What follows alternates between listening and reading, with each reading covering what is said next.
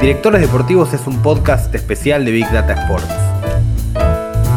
Soy Nicolás Rodnitsky y aquí voy a conversar con ellos, los directores deportivos, sobre los proyectos que desarrollan en sus clubes y cómo entienden una función cada vez más necesaria en el fútbol moderno.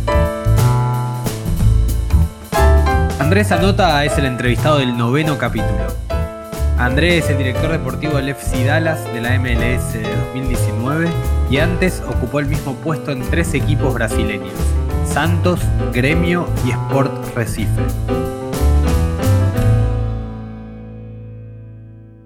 Y arranco por, por el principio, sos abogado. Sí, soy abogado.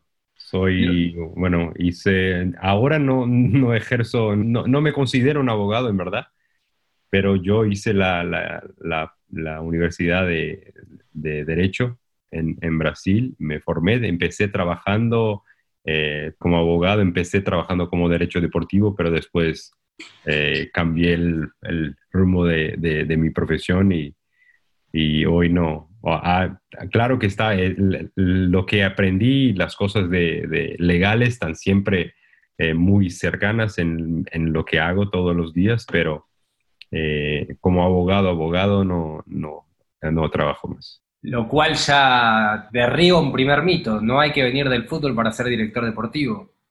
Exactamente, yo, yo estoy seguro que no. Eh, es, creo que para, para trabajar con el fútbol hay necesidad de estar preparado, entender el mercado y, y los distintos aspectos que hay. Entonces, eh, quien viene como yo, y te, y te puedo mencionar algunos otros ejemplos en Brasil, por ejemplo, de, de, otros que tienen la misma formación que yo y hoy también son, trabajan como directores o de gerentes deportivos. Eh, y bueno, yo entiendo que la parte de negociación, de saber de los detalles de contrato, de los temas de, de FIFA, yo trabajaba directamente con casos de FIFA, entonces creo que eso también tiene una ventaja. Eh, no tenemos la experiencia dentro de la cancha, la experiencia del vestuario, pero eso con, con el pasar de los años ya trabajando tanto tiempo con eso y no, entonces creo que hay, hay los dos lados. Eh, creo que es abierto para, para yo conozco otros que, que, que vienen de formación de administración y, y bueno, creo que eh, lo importante es estudiar y estar preparado para, para, es un mercado muy dinámico y, y es importante estar preparado. Sé que tuviste una experiencia en la CBF, pero Santos es tu primer equipo como director deportivo, ¿no? La experiencia 2012-2015. Como director deportivo, sí. Yo trabajé en Santos y, y cuando, cuando, cuando el, el, yo empecé en Santos como un asistente del director deportivo y ahí, ahí salió el director deportivo el presidente me pidió para, para que yo fuera el, el director y ahí yo traje a Zinho, el, que, el jugador del campeón mundial con Brasil en 94, justamente por tener esta, esta experiencia. Zinho fue entrenador, fue un gran jugador eh, y es, también estaba, había actuado como director de, gerente deportivo en Flamengo. Entonces yo traje a Zinho para ayudarme en, en, en, en, porque él tiene un lenguaje, él tiene un conocimiento de, de, de, de, algunas cosas que para mí, y aún más que yo era, cuando en, empecé en Santos ahí como director efectivo deportivo, era 33 años. Entonces, eh, necesitaba un, alguien con, un, peso ahí también para ayudarme con, el trabajo, estar en la cancha y observar con los jugadores y todo. Eso fue muy importante para mí. Y eso a lo largo de, la carrera también.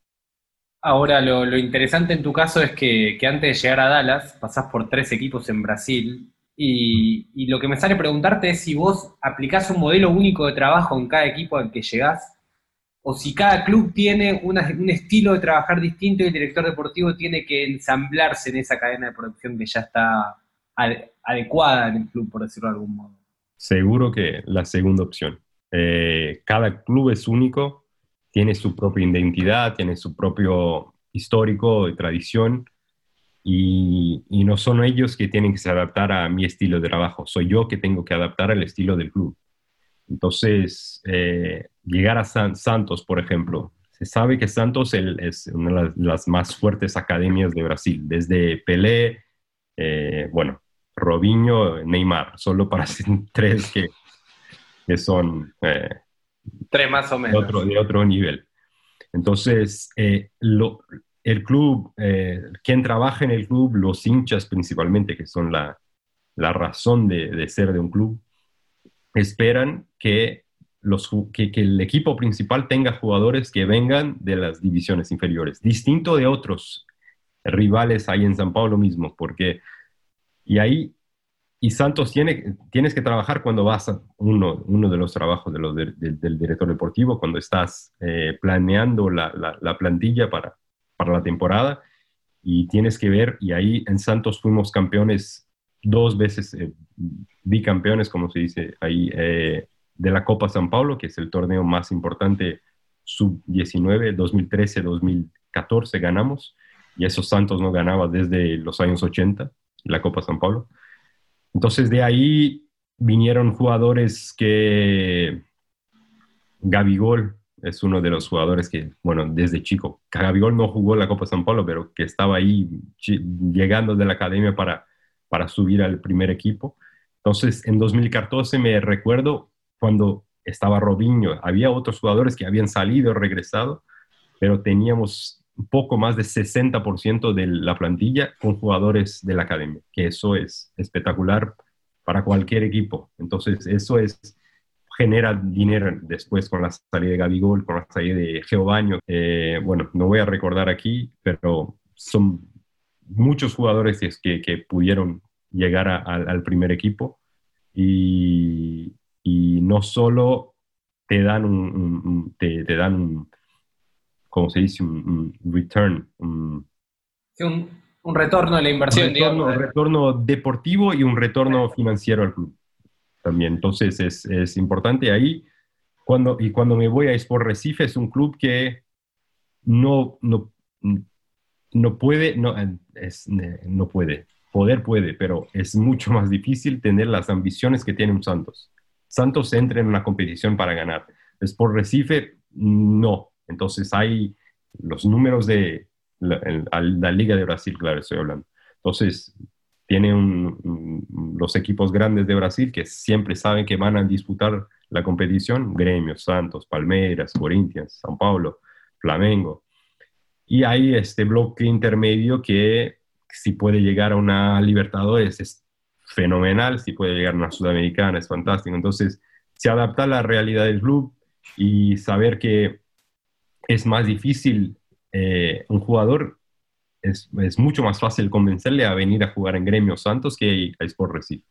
Entonces, hay que se adaptar y primero eso que siempre hago cuando llego en un club es pasar por lo menos, porque siempre estamos corriendo contra el tiempo, pero yo intento el más rápido posible, eh, eh, hablando con personas, hacer un diagnóstico de cómo está, lo, lo que está faltando aquí, porque siempre que llego hay las personas que están a 20, 25, 15 años en el club, conocen como, como nadie los clubes. Entonces, estas personas tienen un conocimiento y, y, y, y te van a ayudar a, a entender lo que está pasando y, claro, con charlas con otras personas. Eso creo que es muy importante en director deportivo cuando llegue, estar totalmente abierto a cambiar lo que había hecho en un, si es, está haciendo bien algo y quiere continuar haciendo, claro, pero hay que adaptarse a, la forma de trabajo de, los clubes que está trabajando.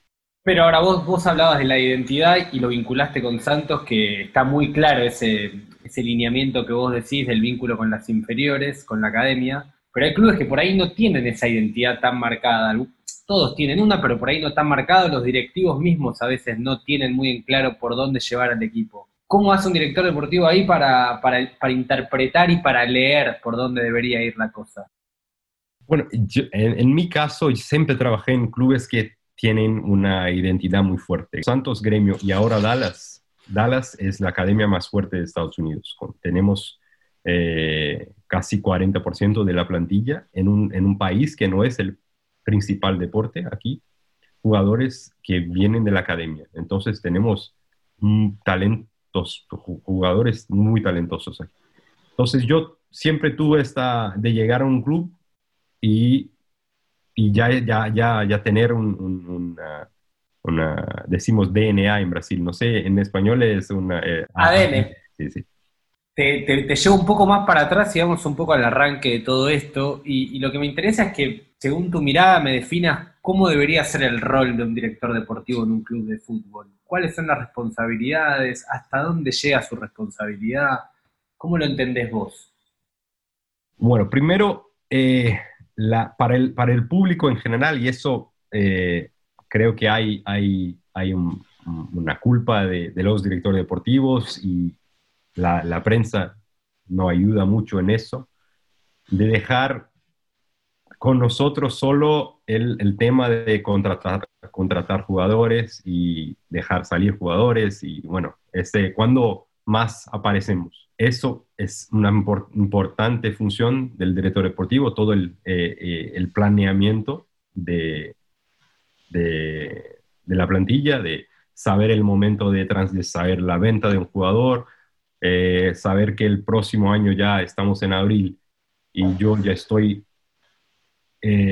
con nuestros scouts aquí discutiendo lo que para mí será las deficiencias que vamos a tener en, en 2021 lo que vamos a necesitar. Entonces, este periodo ahora es bueno para, para ya empezar a hacer una lista de jugadores. Entonces, eso es una función de, del, del director deportivo. Pero lo que me recuerdo que te comenté la última vez que hablamos, para, para mí el primer punto, la gestión de personas, gestionar personas porque estamos eh, en el topo de, de, la, de la pirámide ahí del departamento de fútbol y, tenemos un, grupo de personas de culturas, de realidades, de backgrounds, como se dice aquí, muy, muy distintos. Entonces, de jugadores, de, de ah, el cuerpo técnico, de médicos. Entonces, eh, bueno, hay una, diversidad tan grande de, de personas eh, que tenemos que no, relacionar todos los días, que eso es importante, es muy importante saber gestionar las personas y, mantenerlas eh, involucradas, eh, comprometidas con, con, el club, con el ambiente y motivadas para continuar más y más. entonces, para mí, esto es el punto uno mucho más que, que, una, que el tema de contratar y, o no contratar un jugador.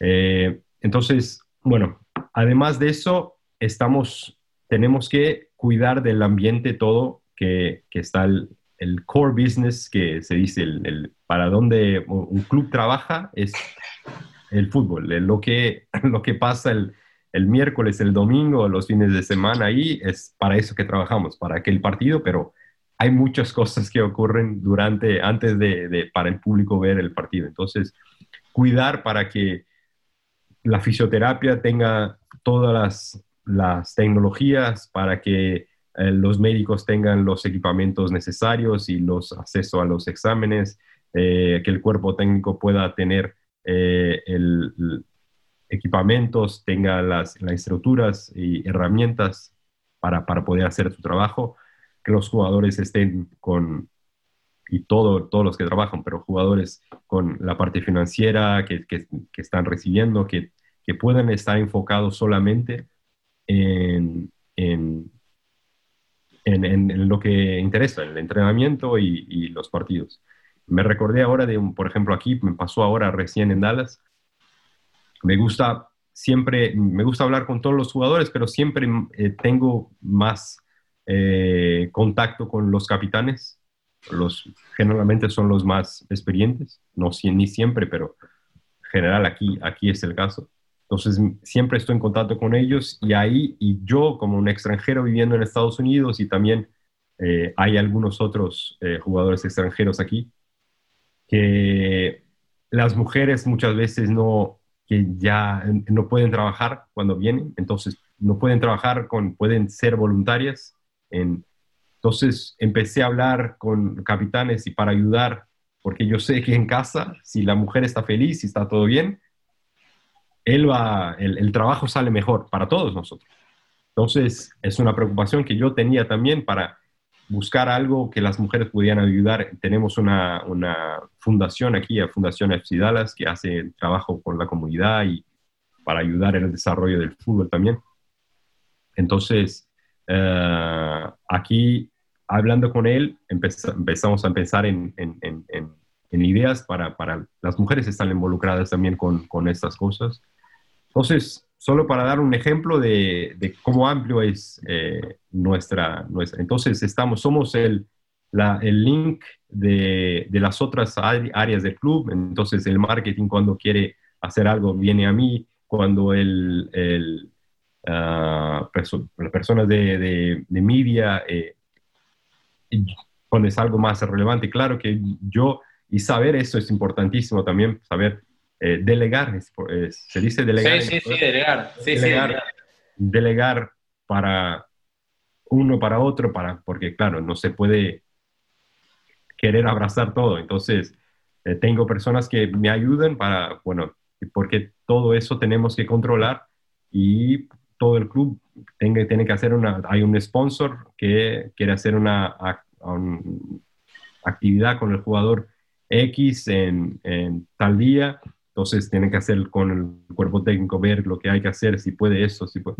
Entonces, para, para dar ejemplos de, de, de, todo lo que estamos involucrados ahí, es muy amplio, es muy amplio, es una responsabilidad muy grande y porque sabemos que es un, son, son acciones de ahora que, hace, que pueden hacer un impacto en corto, medio y largo plazo y puede ser muy importante.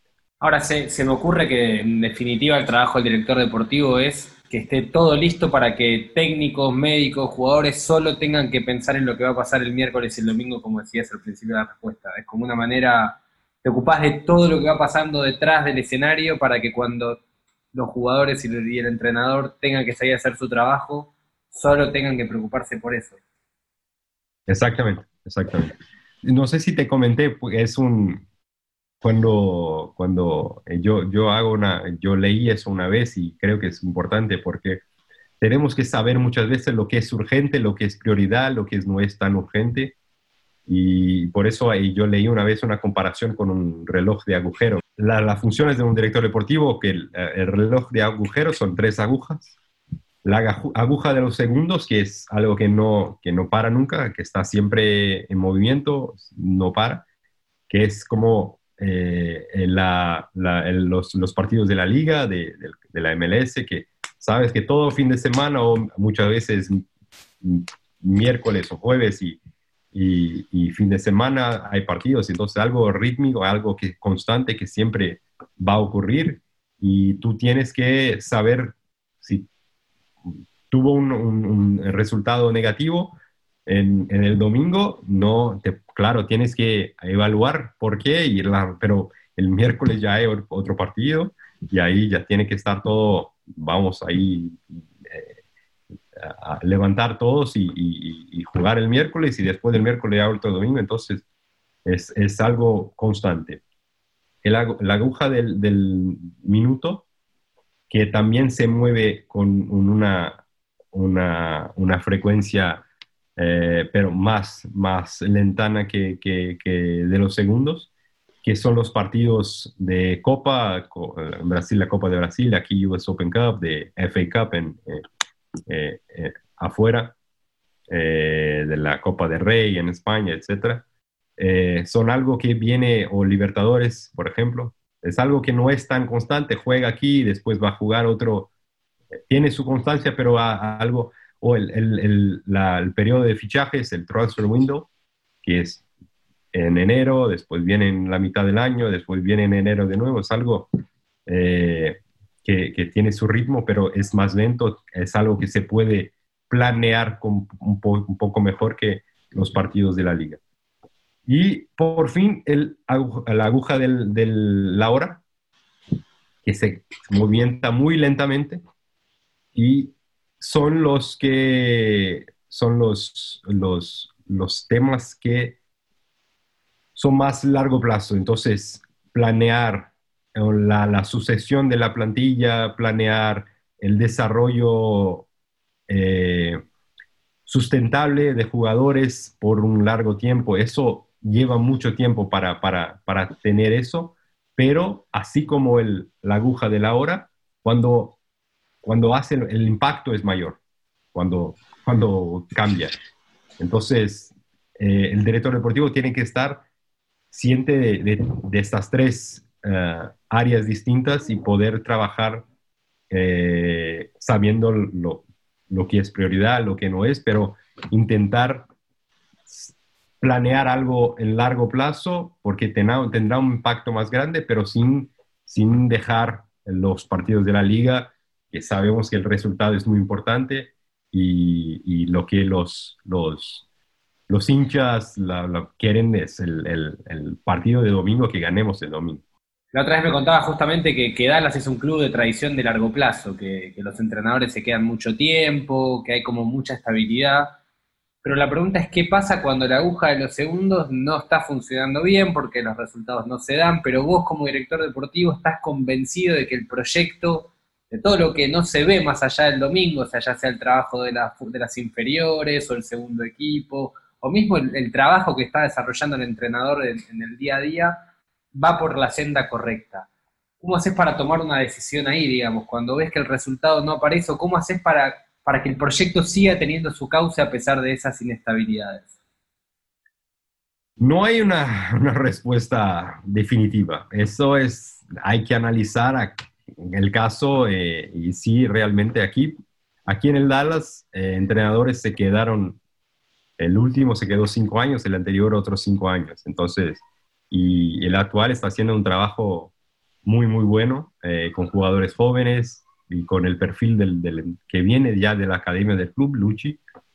Y, y bueno, eh, yo estaba en gremio con Renato eh, Portalupi, que Renato ya está en gremio desde septiembre de 2016, es algo, en Sudamérica es algo increíble, continúa ahí. Entonces, eh, yo, yo veo que es, algo que tienen que analizar eh, eh, el momento y, porque muchas veces, y, hay, hay, hay, estudios de eso, si se cambia el entrenador, en la mayoría de los casos, si estás en, décimo en la tabla o estás en, en décimo quinto, cambia muy poco. Vas a décimo tercero o eh, eh, el cambio de entrenador es algo comprobado que no es algo que, que, te va a sacar. Ya pasó, claro que no se puede, ya pasó que saca de décimo quinto y pone en segundo, en primero.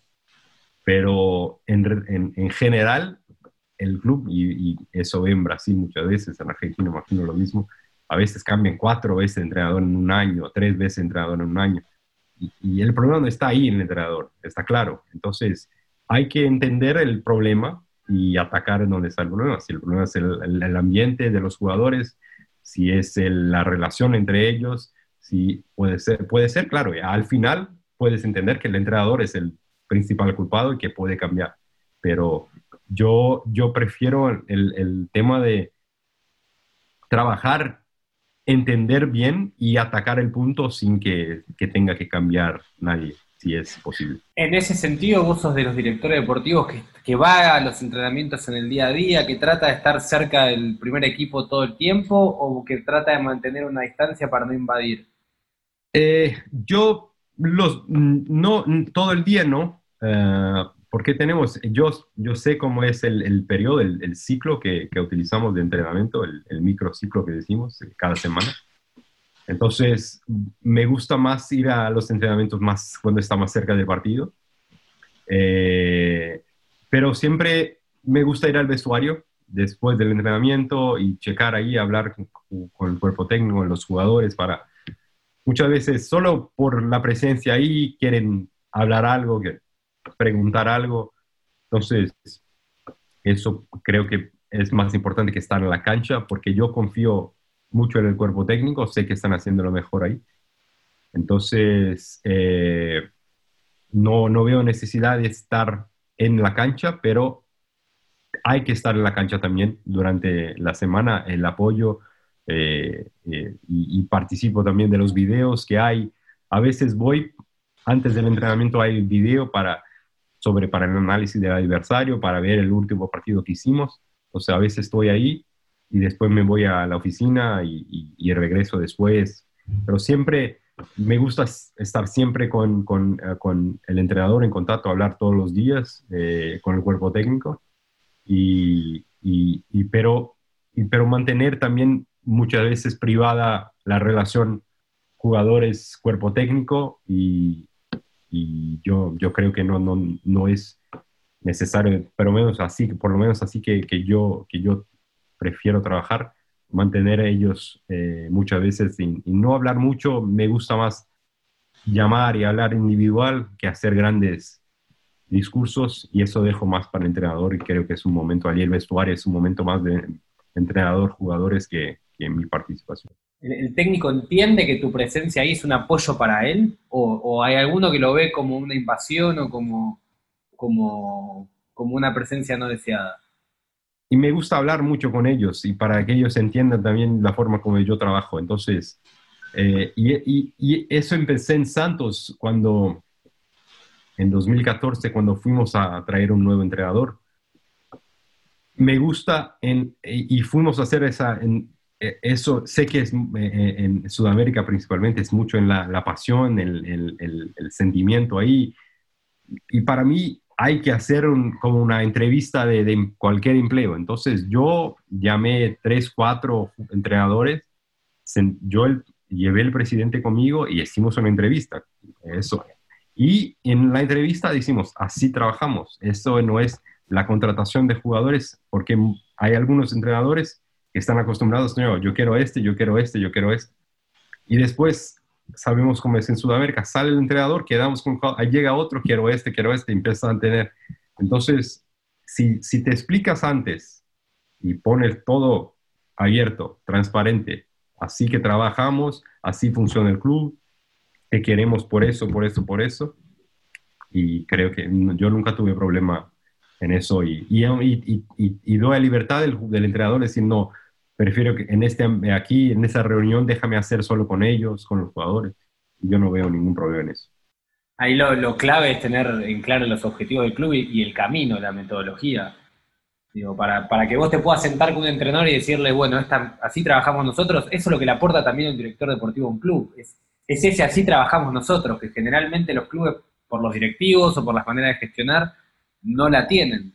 Exactamente, exactamente. Eh, creo que es una función de nuestra otra función es dejar claro, entender cómo funciona el club, como hablamos en principio aquí, eh, y después de eso, cuando hay una necesidad de hacer un cambio, de traer un nuevo entrenador, explicar a él, el club funciona así, eso es lo que buscamos, eso es lo que queremos, y no, porque creo que los clubes, mucho en la década de 80, 90, eh, el entrenador venía así, quiero jugar así, así, así, después sale y ahí viene con jugadores, que, ahí viene un otro entrenador que no se pensaba antes, eh, tenemos jugadores con estas características, este entrenador sirve para, ahí trae un entrenador que no, no me gusta un, un 9 fijo, me gusta un 9 móvil, no tenemos, ah, tenemos que traer, a el 9 fijo se va.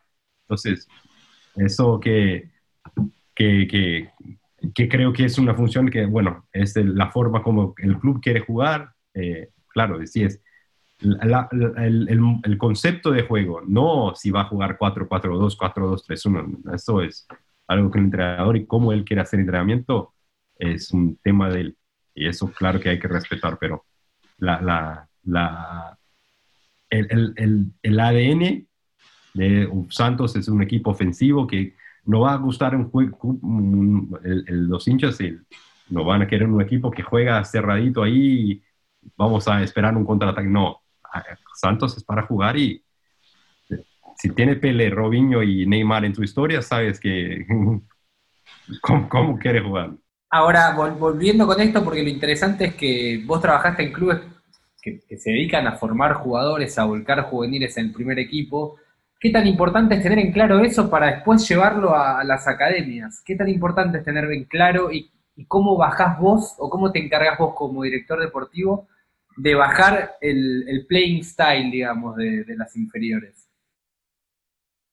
Sí, eso es, bueno, es el, mundo ideal, ¿no? Es, no, ni siempre es fácil, es algo que, que en Santos empecé a, y había una resistencia grande porque hay, había mucha gente que, bueno, ya estamos haciendo eso a mucho tiempo y, y, y siempre se puede mejorar, siempre se puede hacer mejor. Y si, si estamos haciendo eh, un, un, un Robinho, un Neymar a cada 10 años, vamos a intentar hacer a cada 5 un otro que, o Rodrigo ahora que está en Real Madrid, por ejemplo.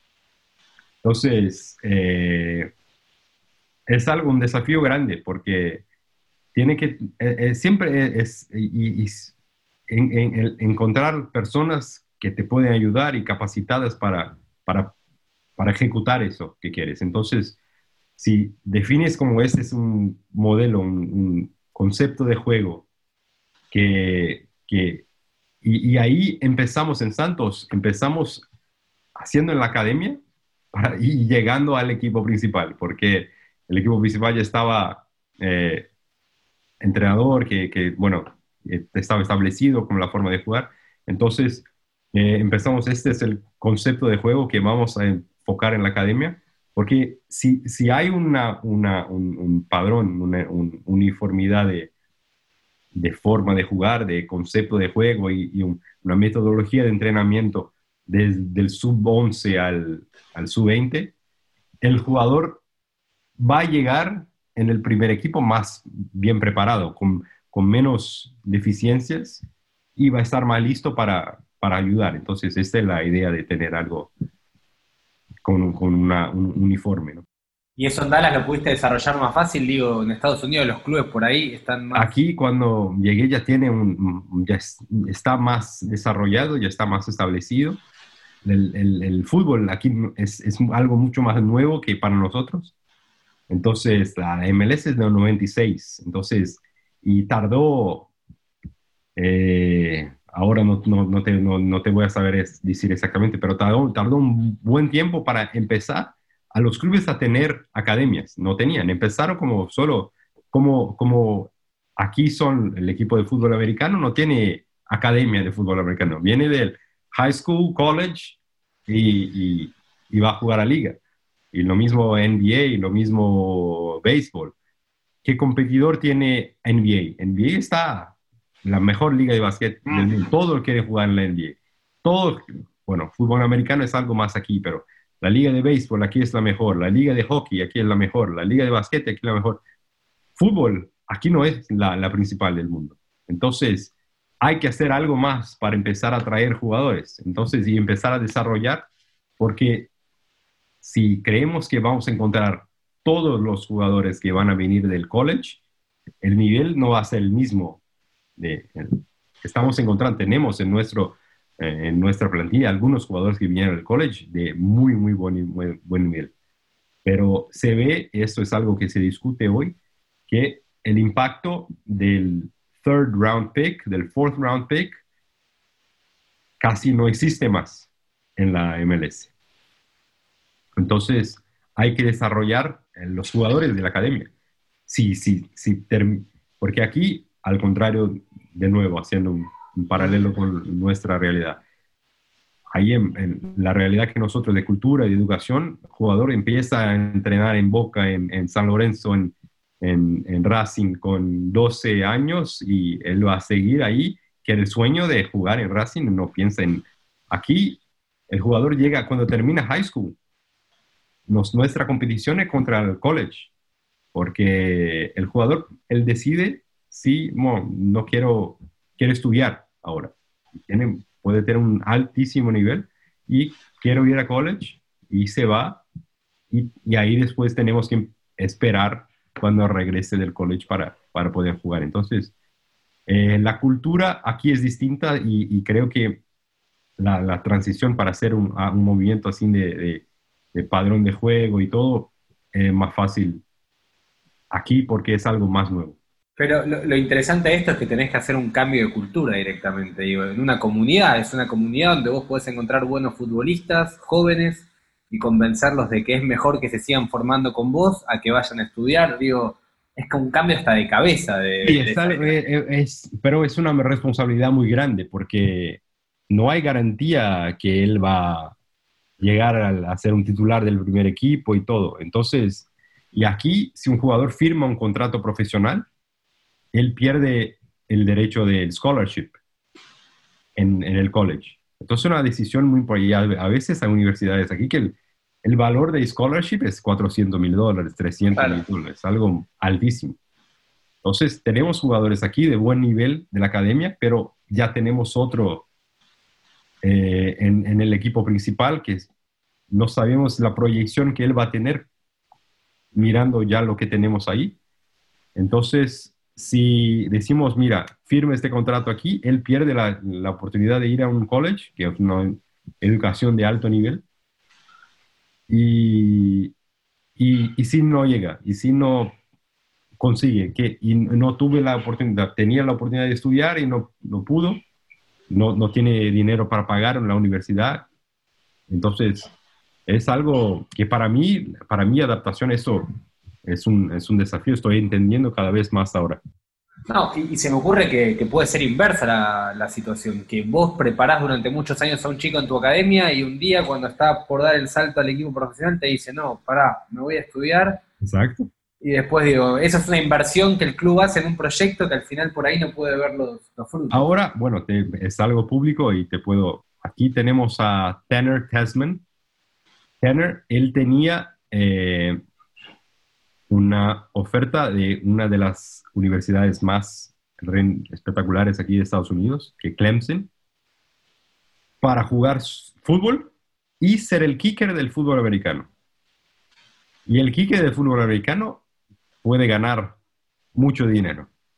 Entonces, y, nos, y él venía y nosotros eh, necesitamos, y, y es algo para, para mí. Yo llamé a los padres para explicar y, y, y, totalmente, eh, para mí estaba, y, hablé con el, dueño, con el entrenador, para nosotros eh, estamos, eh, claro que tenemos que apoyar si él decide por, por estudiar, es algo normal.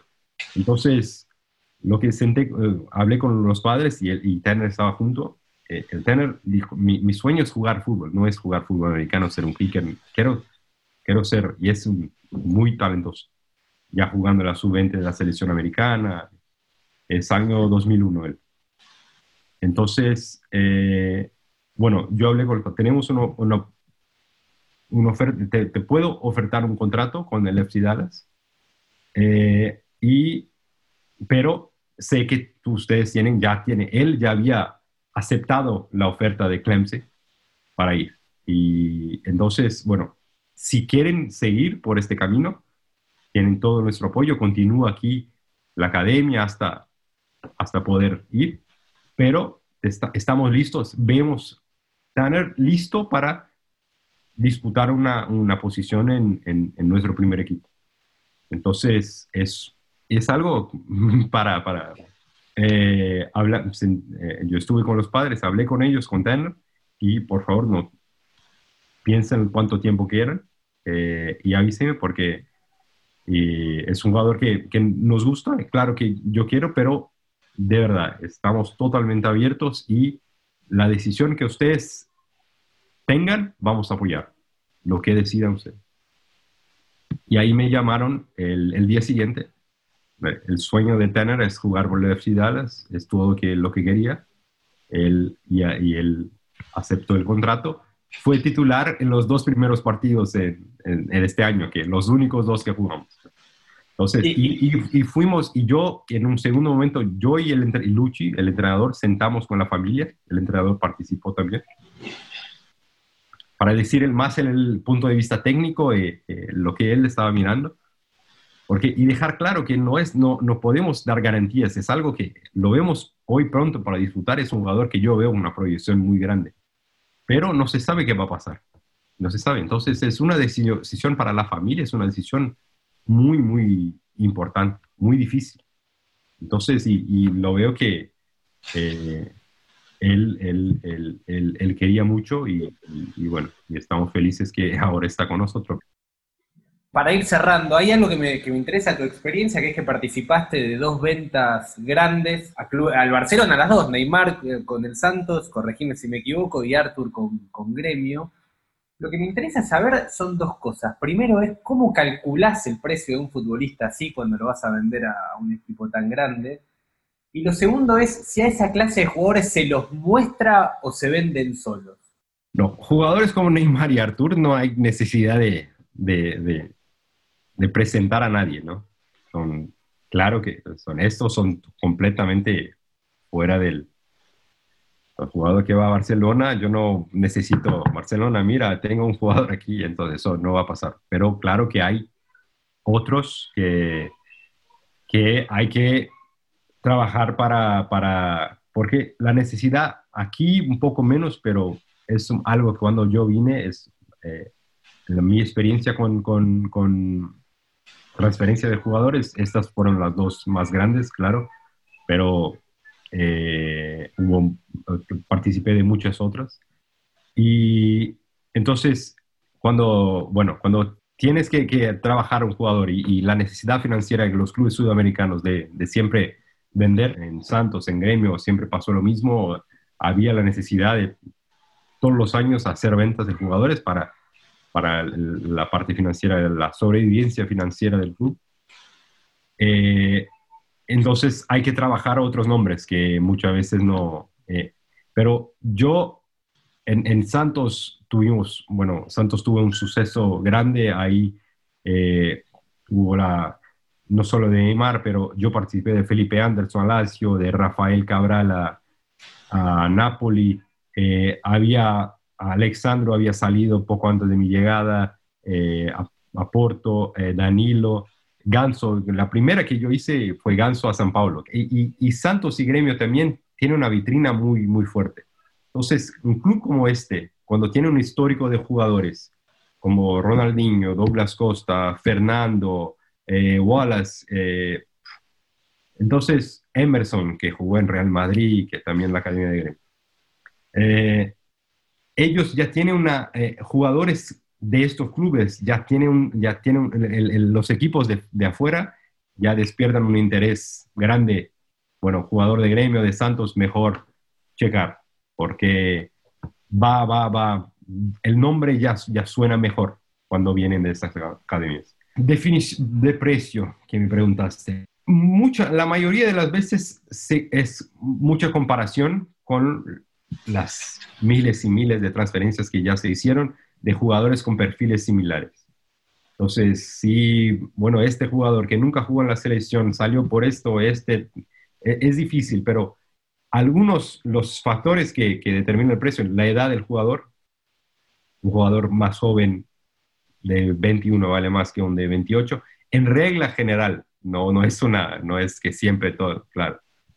Eh, un, un, delantero es, costa más que un, que un defensor, que, que nace más goles, generalmente tiene la... Entonces, esto es regla general. Eh, los clubes, un jugador, exactamente, si, si, si Neymar estuviera saliendo de, el Juventus de, de, de Sao Paulo, un equipo para el Barcelona.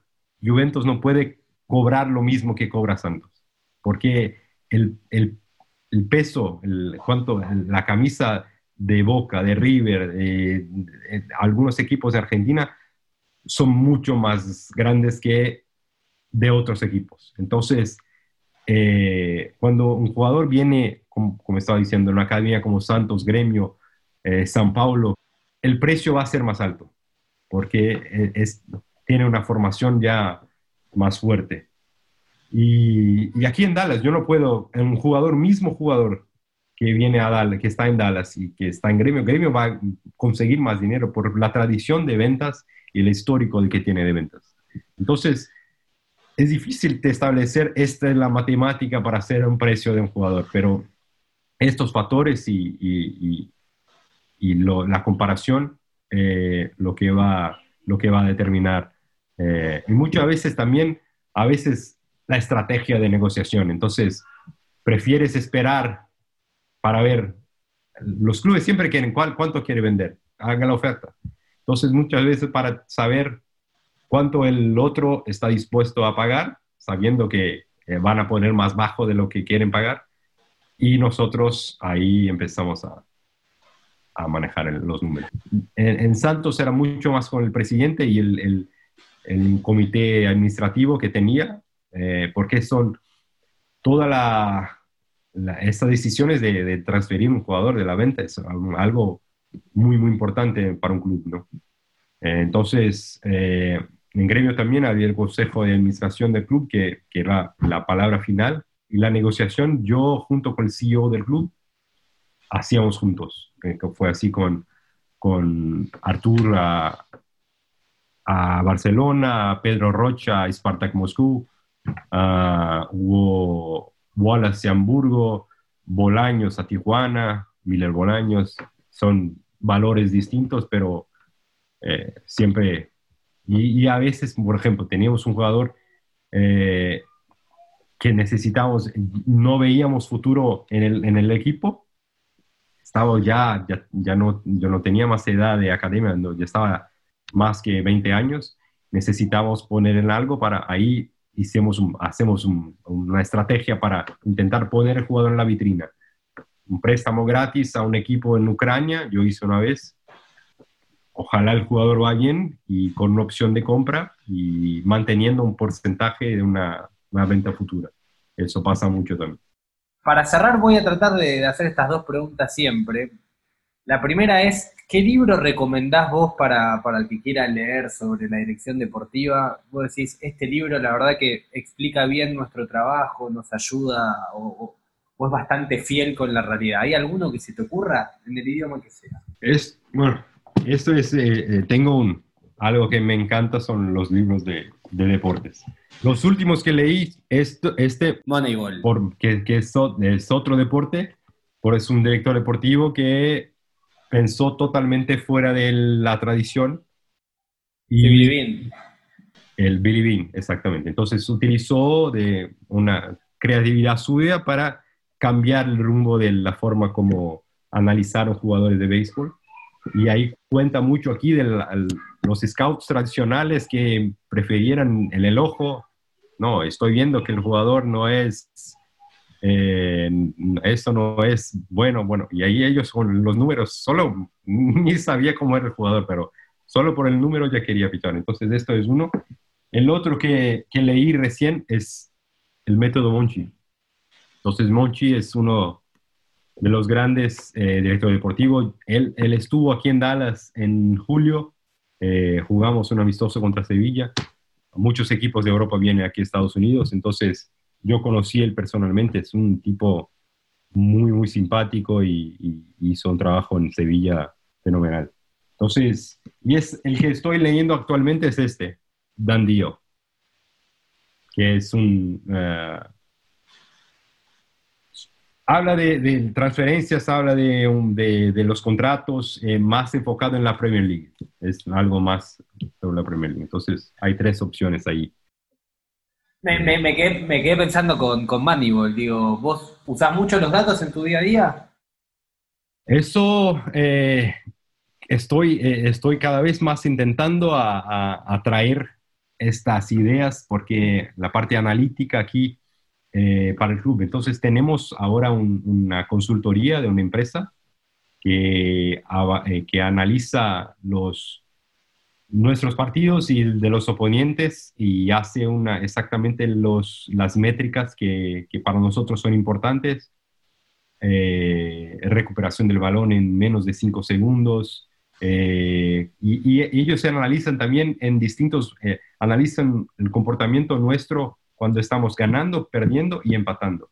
Entonces, para ver cómo eso es algo que tenemos que crecer mucho aún, pero ya empecé aquí. Kin Analytics, la empresa. Exactamente, la, esta, esa es. Entonces, trabaja, trabajaba conmigo en gremio y ahora está trabajando aquí con nosotros. Eh, Me recuerdo cuando estábamos por, por vender a Artur, eh, no voy a recordar los detalles ahora, pero hablé con ellos y, y discutimos cuáles son las, las métricas más importantes que veíamos en Artur. Y ellos hacen un- un- una búsqueda en, el mercado, principalmente sudamericano, eh, de jugadores que tienen es, este, eh, sin mirar al jugador, pero este jugador en esta métrica específica tiene números similares al tour y en esta, y ahí vamos a, claro, y, el, y ahí vamos al ojo. Entonces, para mirar al jugador, para ver si... Creo que eso va a ser cada vez más el futuro. No quería meterme con el tema de scouting, sobre todo para no robarte más tiempo, pero la verdad que me, me interesaba preguntarte eso. ¿Recurrís a los datos para buscar futbolistas, refuerzos? Seguro. Y lo haces en ese primer, Primer- caso. para, mí, para mí el primer filtro que hago eh, con los números. Yo veo algunas de las estadísticas de jugadores, desde las más básicas, del número de minutos, de partidos, de, bueno, y al más específicas de, de acciones en, en cada juego.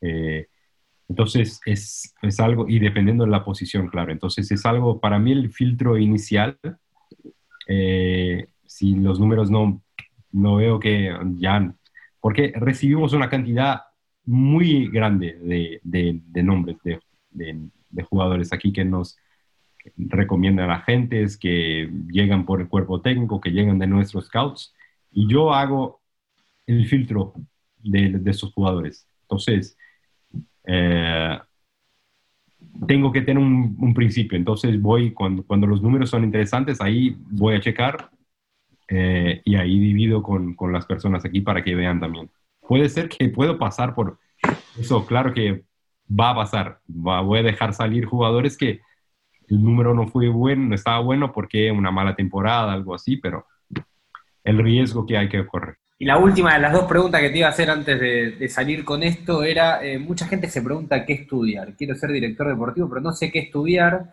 Hay mucho, bueno, en tu caso, además del máster, digo, sos abogado, hay directores deportivos que tienen MBAs, hay otros que, que trabajaron o hacen maestrías en Big Data ahora, sé de casos en España. ¿Qué recomendás vos a alguien que, que quiere volcarse y, más allá del conocimiento de fútbol, digo, ¿no? ¿Qué otra herramienta es útil para un director deportivo? Yo voy a decir mi caso. Mi caso, yo eh, desde el final de la universidad, yo ya quería trabajar con deporte. Entonces yo estaba terminando derecho, entonces trabajar con derecho deportivo era lo, yo, lo que quería en aquel momento. Entonces yo empecé a ir siempre a, seminarios, a cursos, a palestras, lo, que sea, para conocer gente que trabajaba en el, con deporte. Entonces creo que ampliar tu networking y la red de relacionamientos que se puede conectar eh, y salir a conocer. Entonces, si puedes, eh, en Europa, claro, las principales ferias de, de- de fútbol están allá. Entonces, si hay la posibilidad de estar ahí cono- y, y- y- y aprender, no solo aprender, pero conectarse con, con personas. Entonces, conocer, y si quieres ser agente, si quieres ser director deportivo, si quieres trabajar con marketing de- deportivo, eh, creo que hay, hay muchas opciones, porque siempre me gusta continuar siempre aprendiendo, estamos siempre aprendiendo y, y yo empecé a checar, eh, quería ver otros, otros, así que había online para hacer y empiezo ahora el, el miércoles un, un curso de Executive Leadership ah, en Oxford University de, de Inglaterra. Entonces, para justamente lo que te comentaba, por, quiero mejorar la forma de liderar y, y la gestión, gestión de personas. Entonces, algo, y no es algo enfocado en deportes, es algo que para mí creo que va, me va a ayudar a tener ideas y, y- y- continuar creciendo en mi profesión. Entonces, yo creo que eh, hoy con las posibilidades que la Internet te da de, de buscar informaciones y, y estar en contacto con personas, creo que para mí fue mm, mm, lo más importante para, para llegar donde estoy. Porque como decíamos al principio, no es necesario ser futbolista para, o haber venido del fútbol para, para ser director de fútbol. Exactamente. André, para mí es un placer hablar con vos siempre. Tranquilo, gracias Nicolás. Gracias. Dale,